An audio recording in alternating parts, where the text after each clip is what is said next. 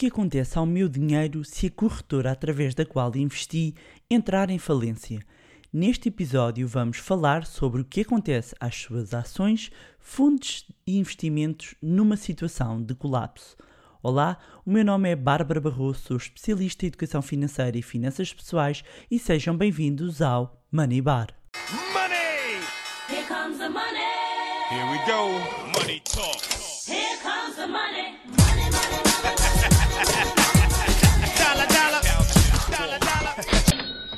Olá a todos, como é que vocês estão? Pois é, hoje vamos falar de um tema que já tinha sido colocado e questionado por algumas pessoas, porque, bem, da verdade, se têm ouvido este podcast, das duas uma. Ou já investem ou estão prestes a começar a pôr o dinheiro a trabalhar para vocês, verdade? Já estou a ver esse sorrisinho e uns cifrõezinhos nos olhos, não é? Já estão a pensar em investir. Pois bem, uma das dúvidas que algumas pessoas eh, já me colocaram é o que é que acontece ao meu dinheiro se a corretora falir. Ah, nos bancos já sabemos que os depósitos estão garantidos pelo Fundo de Garantia de Depósitos, até 100 mil euros por depositante e por instituição, e a questão que se coloca é o que acontece no, no caso das ações, dos fundos, das obrigações. Ou seja, abri uma conta numa corretora, será que o meu dinheiro está seguro? Ou porque é investimento em bolsa, o risco é maior e pode tudo ir à vida? Pois bem, muita calma nessa hora, meus amigos, a ver se eu consigo explicar bem, ah, porque vocês até vão perceber que o, o grande risco, digamos assim, não está muitas vezes na corretora ou no intermediário financeiro, mas já vou explicar. Antes disso, é preciso que compreendam uma coisa. Quando compramos ações, e vou usar aqui a- a- a- ações como exemplo, nós precisamos de um intermediário financeiro para ah, comprar. Eu penso que é no episódio 30, ah, que tem o título Guia sobre como investir em bolsa, onde eu explico como funciona, ah, como é o funcionamento da bolsa e que vos vai ajudar a perceberem um bocadinho melhor, mas basicamente vocês não podem comprar ações diretamente à Apple, não é? Precisam de um intermediário financeiro para colocar a ordem em bolsa. Mas ouçam esse episódio eh, que eu explico melhor. ahm, mas aqui o que eu preciso que, que percebam é que quando vocês então compram as ações da Apple ou da EDP, ahm, utilizam, eh, e eu estou a dar aqui só exemplos, utilizam uma corretora ou um intermediário financeiro para o fazer. Depois de vocês executarem a ordem, vocês passam a ser detentores dessas ações. E a questão que se coloca é: onde é que estão essas ações? Ora, as ações estão naquilo que se chama o custodiante, ou seja, há uma entidade que irá guardar as vossas ações e que pode ser a mesma entidade através do qual vocês utilizaram para a compra ou não. Muitas vezes não é. Ou seja, há um banco custodiante, há um banco que vai fazer a guarda dos vossos títulos. Eh, Eu, pessoalmente, todos os intermediários financeiros que utilizo, a custódia dos títulos, a guarda, é feita por outra instituição. E é aqui que está o ponto, amigos. É aqui que está o issue. Aqui, é aqui. É aqui que vocês devem olhar ah, na minha leitura, na leitura que eu, que eu faço e que sei que outras pessoas que ahm, atuam nos mercados financeiros o fazem, é que é muito mais importante ter atenção à instituição custodiante, ahm, uma vez que são eles que eh, não só guardam os títulos, ok, como comprovam que vocês são os detentores dos mesmos. Amanhã vocês morrem e diabo seja cego, surdo e mudo, é no custodiante onde se fará prova quem era o detentor dos títulos. Ora, quando estiverem a abrir eh, uma conta no intermediário financeiro, procurem saber quem é que faz a custódia ou a guarda dos títulos, ok? Este ponto é importante. Portanto, então ah, ah, agora já é mais fácil explicar o, o que é que vai acontecer ao vosso dinheiro, ao dinheiro que têm investido em fundos, em ações, no caso de uma corretora entrar em falência. Basicamente, imaginando, claro que aqui não há situações de fraude, as ações eh, e o dinheiro que vocês aplicaram estão seguros no custodiante. Isto porquê? Porque os títulos não estão no nome na- da corretora, mas sim no vosso nome. Ok? Ahm, há- há- além disso, Existe também uma proteção oferecida pelo sistema de indemnização aos investidores e cuja informação pode encontrar no site da Comissão de Mercado de Valores Mobiliários, que é o regulador de, de mercados eh, português. Eu vou deixar também aqui o link onde vocês podem aceder a toda esta informação, mas basicamente este sistema de indemnização aos investidores inclui aqui a proteção de ações, obrigações, títulos de participação e unidades de participação em fundos fundos de investimento, entre outros. Ou seja, na prática, nós estamos a falar de um mecanismo de proteção do património dos investidores que está afeto, não é? Que está aplicado em instrumentos financeiros. E estamos aqui a falar dos pequenos investidores, ou seja, isto é um sistema que exclui os chamados investidores institucionais. Então, o, o, o que é que este sistema uh, uh, garante? Este sistema garante a cobertura uh, dos valores uh, devidos pelo, aos investidores por parte dos intermediários financeiros. E atenção, quando falamos aqui intermediários financeiros, podem ser os bancos, mas aqui os bancos é na parte em que utilizam uh, o banco que funciona aqui como intermediário financeiro, porque como eu vos disse no início, se forem depósitos, aqui é o Fundo de Garantia de Depósitos, nós aqui vamos imaginar que vocês utilizam o banco para a compra de ações, ok?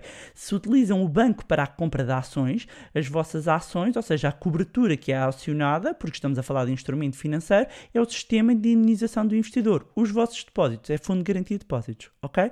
Mas voltando, intermediários financeiros são sociedades, corretoras, sociedades financeiras de corretagem, sociedades gestoras de património, sociedades de investimento, sociedades mediadoras de mercado monetários, câmbios, ou seja, é, é, é importante às vezes, eh, por desconhecimento das pessoas, põem tudo dentro do mesmo saco, mas existem segmentações um, ehm, em termos das várias sociedades. E este sistema de indenização dos investidores um, então esta proteção sempre que estes intermediários financeiros não tenham capacidade para restituir ou reembolsar os pequenos investidores. Mas volto a dizer, se aconteceu alguma coisa e tiver o dinheiro seguro e, e, e não tiver acontecido nada no, uh, relativamente à instituição custodiante, mesmo que haja a falência aqui do, do do vosso intermediário financeiro, da corretora, o, as vossas ações, os vossos títulos estão lá guardadinhos ok? Uh, depois, uh, o sistema uh, poderá aqui ressarcir um valor. Imaginem que vocês têm 10 mil euros, não é? E têm 10 mil euros, tinham uh, 9 mil euros aplicados e tinham mil euros na conta. Se a corretora, ou seja, na conta entre aspas, à ordem, neste caso na conta da, da, corretora. Se esse dinheiro não estava aplicado e se a corretora não uh, for capaz de substituir, aí é acionada esta proteção dos investidores. Portanto, instrumentos financeiros que estão garantidos.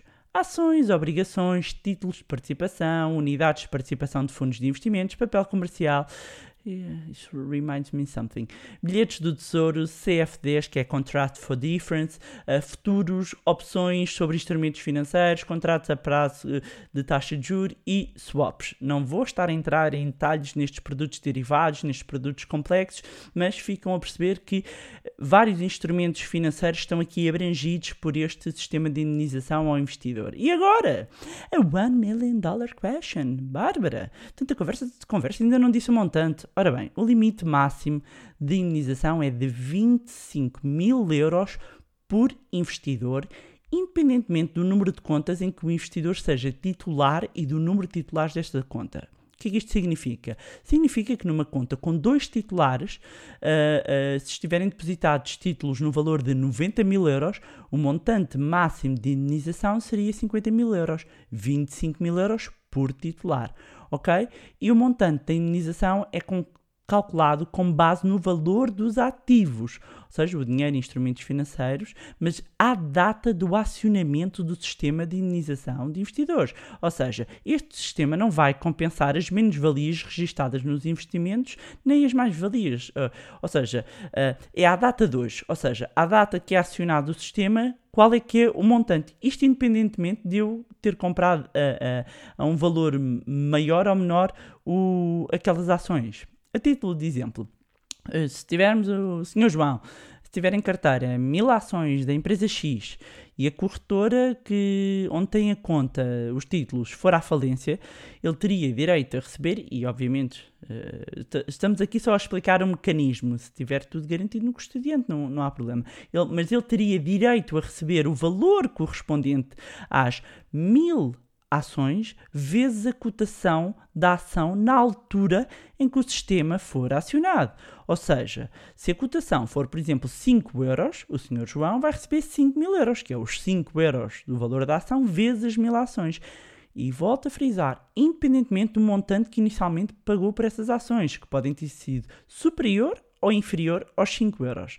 Nota também importante para o facto, como eu estava a dizer, ah, ah, não só de não cobrir as menos as, ah, como as mais-valias, como também não cobrir perdas de investidores resultantes do mau aconselhamento ou do aconselhamento por entidades não autorizadas a prestar serviços de intermediação financeiras, ou seja, que não estão cobertas por esse sistema. Portanto, muita atenção a este ponto. Depois, quando é que ele eh, é acionado? O mecanismo aqui eh, é acionado então quando a entidade financeira, neste caso o intermediário financeiro, não tem essa capacidade para, hum, para, para restituir, portanto, entrar eh, eh, em contacto com esse sistema, mas eu vou, eu vou deixar aqui todo, também toda a indicação ah, para, para vocês, porque há aqui mais pontos, podem detalhar, mas no essencial o que eu queria que percebessem era isto, era o conceito de custódia intermediário financeiro e a questão de, de existir um sistema de indenização do investidor que garante até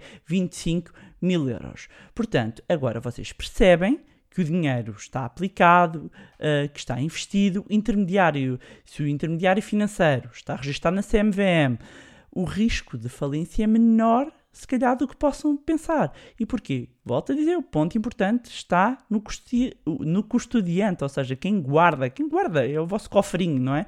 Acaba por ser a chave de tudo. Portanto, não se esqueçam.